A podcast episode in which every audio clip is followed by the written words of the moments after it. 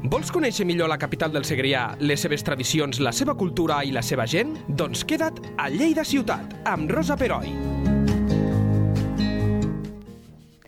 Benvinguts tots i totes a una nova entrevista de Lleida Ciutat.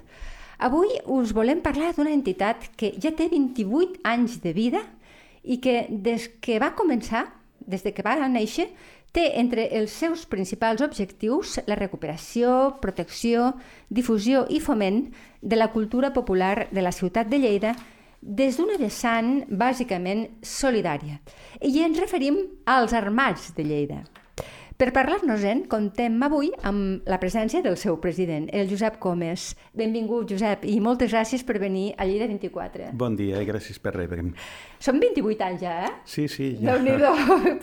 Passa el temps volant, però quan preparava l'entrevista he pensat, ostres, tenen una ja llarga trajectòria. Fa poc van celebrar els 25 anys. De totes maneres, per començar l'entrevista, Josep, mm, tu ets nascut a Lleida el 1951 i sempre has tingut la inquietud, a, a títol personal ara parlo, eh, d'ajudar a qui més ho necessita i de fet col·labores eh, amb més de nou associacions, tinc entès. Sí, col·laborant i en moltes soc soci. déu nhi I et ve això de què? És tradició familiar? És una inquietud teva personal, de la teva dona? Com... Per què? Per què aquest esperit? Pues és una cosa que vaig veure que realment eh, moltes entitats mm, com a nostra, pues, necessitem d'altra gent per poder tirar endavant. I llavors, pues, claro, si ells, tu fas un acte i col·laboren amb tu, pues, el, més, el més normal és que si ells fan també alguna cosa i necessiten ajuda, pues, que puguem col·laborar també amb ells. Va. Llavors ho, ho hem de fer a títol personal, perquè com a Armats de Lleida com bé vostè sap, tenim 150 socis. Sí, en parlarem d'això, sí. sí. Que, que 20 euros a l'any que paguen de quota, doncs, poquet podríem Poqueta ajudar. Cosa, Llavors, sí. aquestes ajudes són a títol personal. Molt bé. Aleshores, ja parlem del que és l'entitat. Eh, vostè és president dels Armats des del 2005. Mm, el primer president va ser el Lluís Cases Ferran i vostè li va prendre el relleu. Per tant, els Armats han tingut per ara dos presidents i vostè és el segon. Sí, 10 anys, 10 anys el primer i doncs, 18 18 ja. Te'n porta ja 18, 18 sí. Déu-n'hi-do. Com, va, com va anar el relleu, diguéssim? Perquè vostè estava present ja des de l'inici de la Fundació. No, Val, no, no. d'acord, comencem per aquí, doncs. Jo, pues, eh, resulta que jo estava llavors de president al Tenis Urgell. Molt bé, sí. I el Tenis Urgell vaig sortir de president i, i jo era soci ja de, dels armats. Ah, això volia comentar. Vostè ja estava vinculat soci, als armats. Era soci, llavors el senyor Castells me va comentar que el senyor Casas volia plegar i que necessitaven un relleu. Jo vaig dir, ostres, acabo de sortir del tenis 5, 5 anys de president d'un puesto i només sortir ja estic en un altre. I vaig dir, jo entraré a la Junta sí. i us ajudaré en tot, però ningú volia ser president. I perquè això no s'anés en l'aire de dir yeah. que volien tancar, vaig dir, és una entitat que la podem tirar endavant. I vaig dir, bueno, pues jo me fico de president, bueno, me van acompanyar molts membres de Junta de la Vella, el senyor Orellano, el senyor Castells, el senyor Roig... El senyor Castells, és, recordat? Sí, un, uh -huh. sí és un, un personatge de Lleida. Sí, exacte. Un, un homenot de, un homenot, sí, un homenot sí, sí. de Lleida. I així va anar, eh, jo vaig entrar per 4 anys, i aquests, quatre, anys, i aquests quatre anys s'han anat convertint en que cada vegada que convoquem eleccions pues, com que ho devem fer molt bé, nosaltres ni, ningú ho presenta. Perquè les eleccions que són cada 4 o 5 anys, no sé... Cada 4 cada anys. Quant, cada 4 mm. anys. Aleshores, eh, l'equip actual que vostè encapçala, qui són? Quanta gent hi ha? Pues de moment som 6. Sis persones. Sí, estic jo, el senyor Jaume Vivella, que mm -hmm. també mhm. va sortir... Conegut, sí, sí. Sí, Jaume Vivella va sortir de, primer de president dels Sicuris, després mm, president de Belles Arts, i quan va deixar Belles Arts ho vaig pescar jo, de, perquè és una persona molt, molt, molt vàlida. Molt bé. I després pues, ja tenim el senyor Ganau, uh -huh. la seva dona, Charo Macías, la Roser, la, també la que m'ajuda molt és la Mercè, la meva dona. Mercè Parés. Sí, la, sí. Mercè, la Mercè Parés sí, sí, sí. és, és, és l'ànima dels armats perquè és la que ens ho porta tot, tot tema. Després tenim el Manolo, Manolo Sánchez, que mos fa de tesorer des, des del picat, mos ho fem, mos ho fem ah, tot. Bé. Sí, perquè amb això de la pandèmia pues, mos hem desfet una miqueteta. Abans fèiem Clar. reunions cada dos vegades al mes, ara vam passat a una, però ell baixada al picat ja pues, hi va una mica gran. Llavors mos ho passem tot per internet. Bueno, l'avantatge de les noves Sí, tecnologies és sí. que es pot anar treballant ell, encara mo- que... ell mos porta a comptabilitat. Ah, fantàstic, molt bé. A veure, per aquells que no coneguin els armats de Lleida, eh, vostè que és el president, ens pot explicar qui, què sou, qui sou i qui són els principals objectius dels armats? Bé, eh, els Armats de Lleida és una entitat que va sortir d'uns altres armats, Els de la sang, dels, no? dels, armats, dels armats de la sang, perquè hi havia un grupet, entre ells Castells, Roig, eh, mm, com se diu, Almacelles, tots aquests, eh, Cases Ferran, volien que els armats fessin alguna cosa més durant l'any, no solament la desfilada de divendres sant, sinó aportar alguna cosa més a Lleida. I el prior que hi havia en aquells moments no va estar per la vora. Llavors, mm. aquest grup van dir, doncs nosaltres ja mos fem grans, això de desfilar tampoc no, no mos va massa, Ja. i van crear aquests armats entitat cultural, benèfica i social. I, i així estem. Per tant, és una entitat que es dediqui a la cultura, Cultura, però sí. que el que hem dit a, a la presentació, des d'una vessant sempre solidària, be- benèfica, una Sí, mica, sí. no? Aquí hi ha... el- Nosaltres col·laborem cada any per Reis, precisament cada any per Reis anem a l'associació Espamis d'Alcovetge, Sí. on des de, des de l'inici, que els hi portem cada any per Reis uns joguets, i també un regal que ens demanen ells. O sigui, el que necessiten més per aquell any Ah, pues, han, han estat en reproductors de vídeo, en pantalles de- d'imatge. Eh, bueno, un dia ens van demanar un tricicle perquè els nanos poguessin anar per allí. Bueno, cada any ens demanen una cosa concreta i a més a més els hi portem uns carregats de joguines. Que xulo. Um, a part de... Una de les coses que fa els armats, o potser dir, no és una de les coses, l'acte més significatiu, més emblemàtic, és la nit dels armats, Sí, eh, on, eh, on, on es on s'atorga un guardó a, a, a la gran persona de Lleida. Això, des de, crec que des de l'inici, no?, que es fa això. Sí, sí, ja, ja portem doncs, 27 anys, perquè el primer any no es va fer. D'acord. El primer any va ser quan va sortir la, la idea aquesta. Clar, doncs el primer any el no. següent es el va següent ja es va aplicar. fer, llavors el premi és Gran Persona de Lleida. Gran persona de Lleida. On donem entre 6 i 8 premis a persones de diferents àmbits, o sigui, en en una empresa per centenària o per, per, per una labor que hagi fet, a un pintor, a un, Ah, aquest, pintor mos cedeix una obra que es fa portada de la revista de l'any següent i aquest quadre cada any se subhaste i també ens ajuda pues, a pagar els gastos de, Clar. de la nit. Nosaltres també fem cada any un metge, o sigui, un desportista, o sigui, d'entre 6 i de, 8. de, eh, o sigui, de diversos àmbits Sí, de la sí, ciutat sí, de Lleida que hagin n'escullen per- algun... Que... Persones que hagin destacat i que realment hagin fet alguna per Lleida.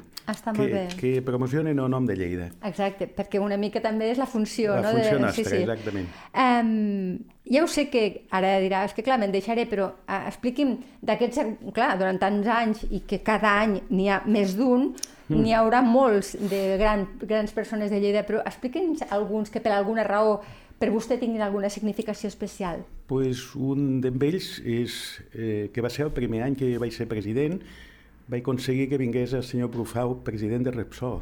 Ostres! És fill de Mollerussa Uh -huh. i bueno, és un home que mm, jo vaig anar a Madrid precisament a, a entregar-li unes fotografies perquè em va dir voldria tindre un record d'això i jo havia d'anar a Madrid i vaig anar al seu despatx i em va dir la seva secretària però ¿qué le habéis dado al señor Brufau? que me ha dicho esto no, esto va a mi despacho. Era, Ah, li feia va fer molta il·lusió. donem cada any un metacribat en los escuts dels armats i amb la dedicatòria Gran Persona de Lleida i diu que sempre que arribava amb algun premi li donava la secretària perquè el guardés i em va dir no, este no, este va a mi despacho. Està bé. Home, Sí, és una bueno. persona amb, han fet pues, gent molt important, vull dir que han fet ara aquesta deportista de Mollerussa, no de Pons, la, que és de, de bicicleta d'alta muntanya, aquesta fa, fa, bueno, fa Titan Desert, i no em recordo ara el nom.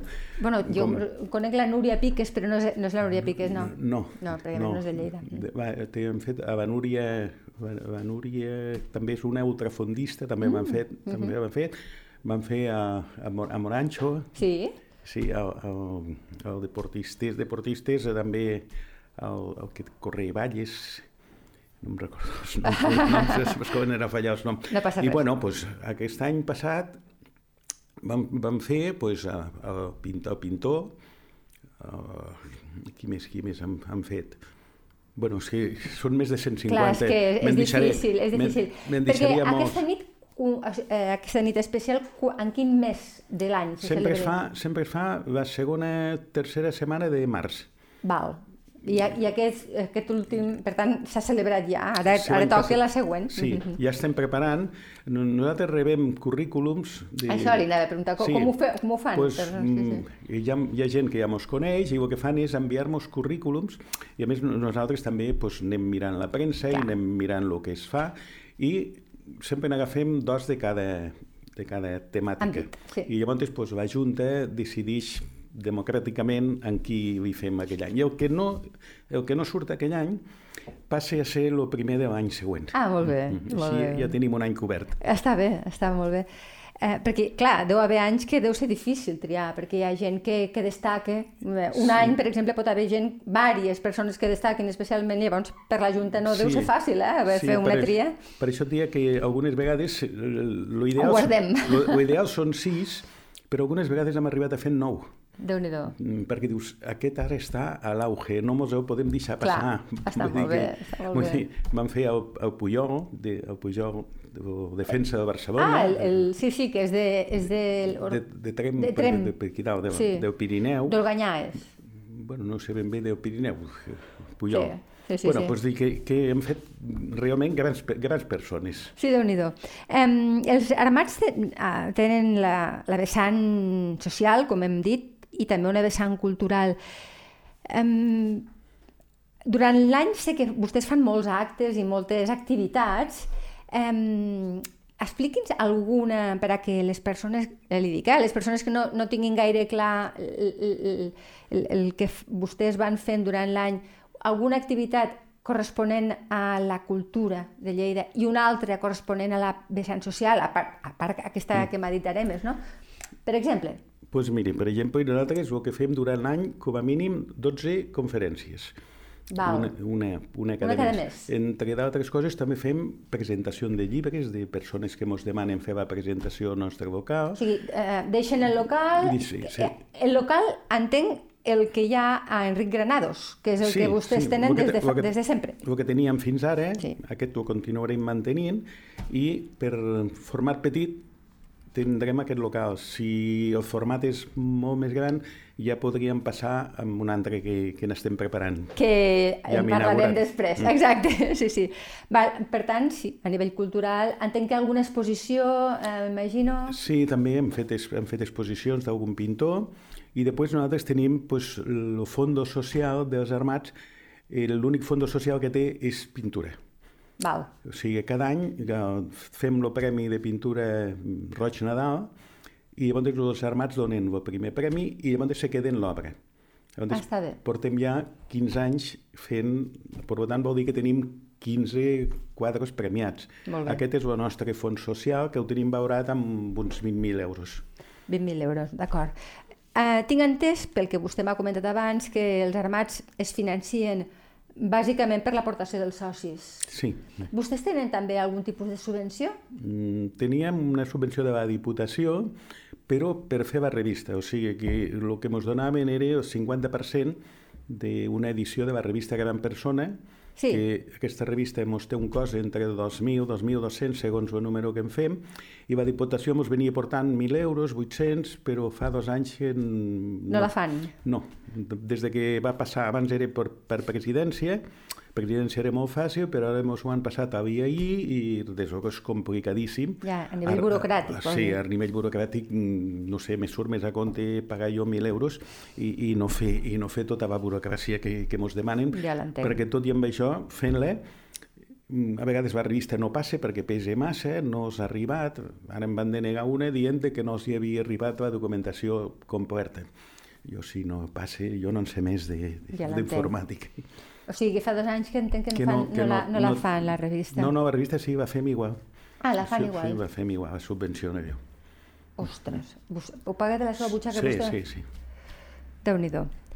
Parlant ja, aleshores ja de la seva contribució, fa quatre dies que va ser notícia als mitjans de Lleida que s'havia inaugurat un nou local al carrer Vidal i Codina, que li, se li diu el magatzem de cultura, és que, no? És que és un magatzem. És un magatzem, oi? És Sí, un sí, magatzem. sí. Eh, això és a títol personal seu, eh? Això ho Sí. tinc claríssim, però sí que vostè ha volgut dedicar un raconet als armats. Expliquem una mica què és aquest local i què ens podem trobar. Bueno, pues, és, és un local que vaig tindre l'oportunitat de poder comprar. A més, l'he pogut comprar perquè ho vaig treure molt bé de preu. És un local de 270 metres, amb 80 més de- d'oficines, uh -huh. i on mm, vaig veure la possibilitat de que el local que teníem a Canonge de Broguat era molt petit, i amb això del Covid no ens vam reunir en dos anys. I vaig dir, si el local petit lo llogo, en el que traga del lloguer podria pagar els gastos de manteniment Ah, d'acord. d'aquest altre local. Llavors el que havia fet és traslladar tot el que teníem als armats a Canonge Preocupat, ho vaig traspassar amb una petita part d'aquest local. Llavors, Però disculpi, no, és- no és Enric Granados on tenia abans la, el local? sí, però si teníem dos. Ah, n'hi ha un A l'inici- a Canonge de Brugulat. A l'inici ah, ho a- desconeixia. a l'inici estàvem a Canonge Preocupat, D'acord. número 19, Sí. sí, al costat de les Anes. Exacte, sí. sí. I després d'allí vam passar a Enric Granados 19. Molt bé, sí. I llavors el, el, que al tindre aquest local tan petit doncs necessitàvem un local primer més gran Clar. i segon que jo tenia mm, pintures per tot arreu. Vull dir, la meva dona em dia no em porten més pintures que ja no sé on penjar quadres.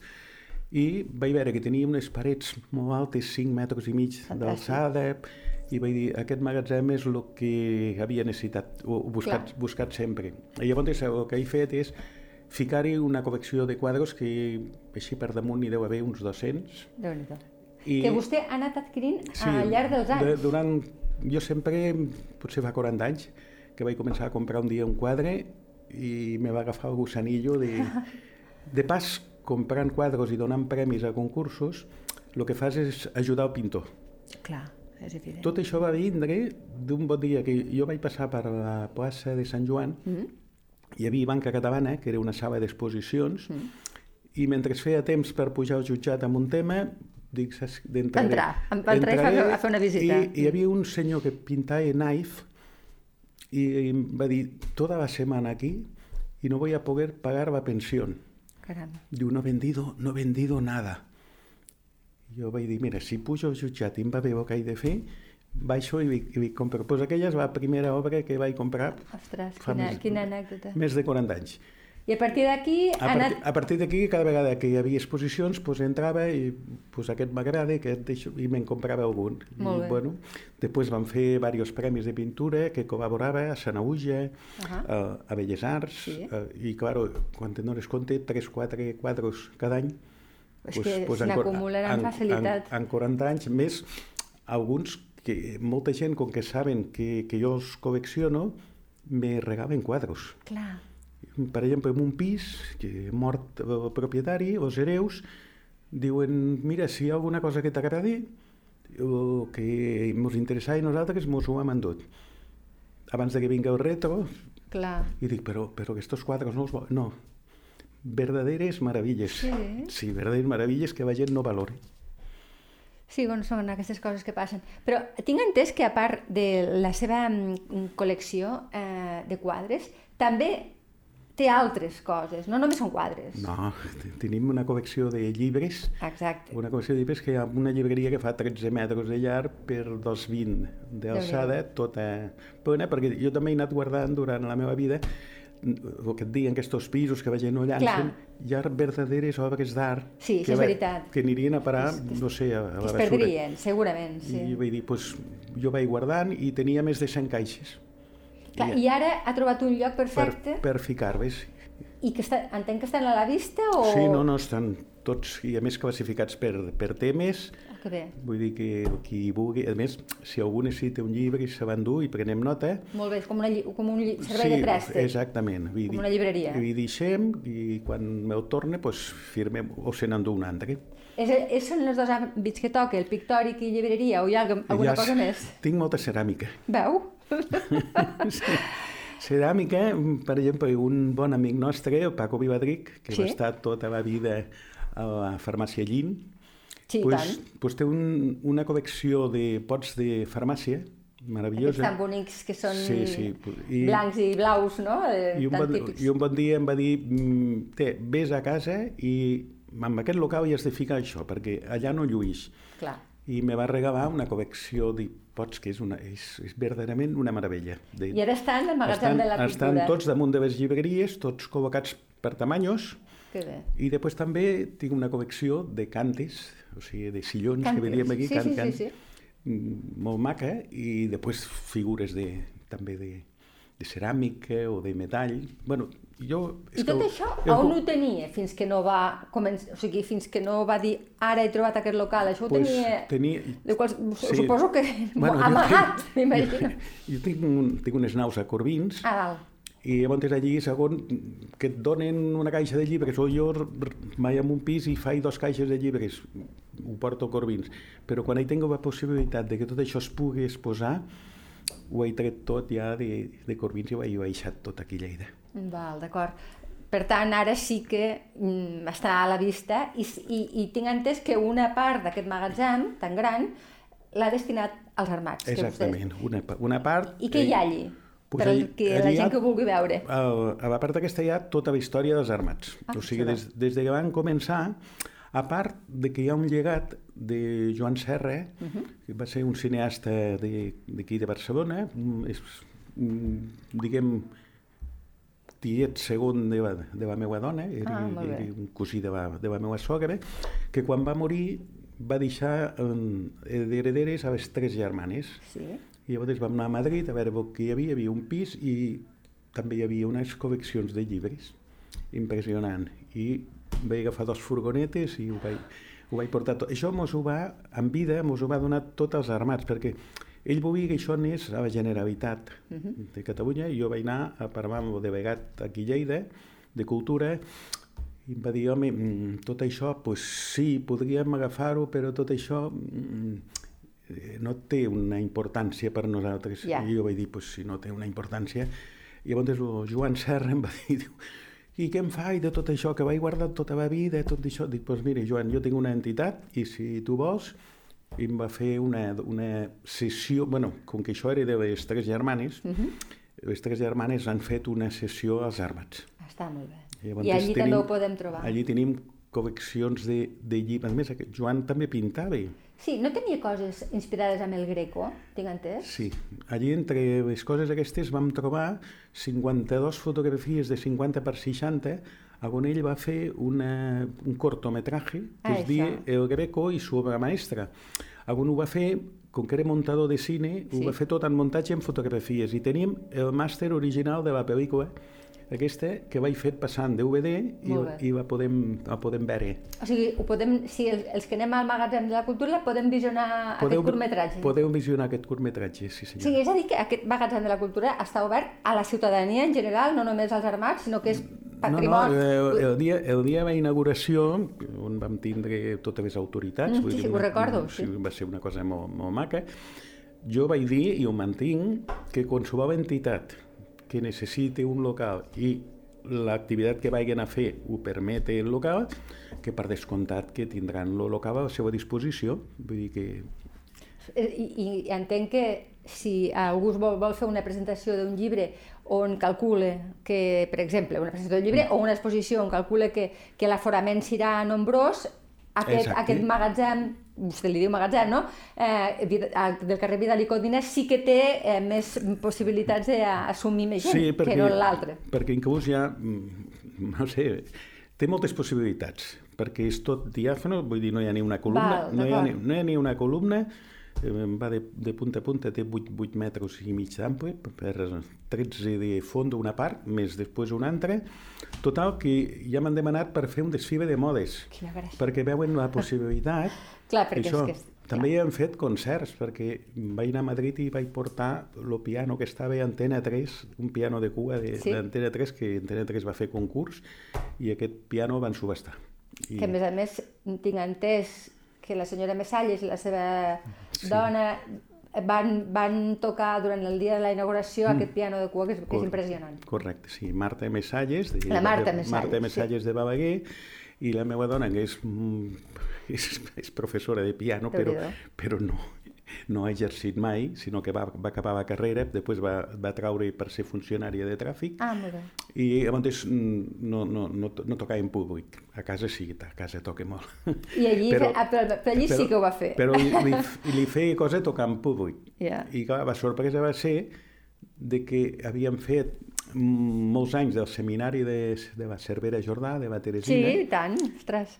I venien uns músics excepcionals i, i la meva dona no, no tocava mai. I aquest dia va tocar i tothom va dir, però, però la Mercè toqui, la Mercè No ho toqui. faria I ningú fin- perquè ella no volia... I fins ara, i fins ara no mos havia tocat mai.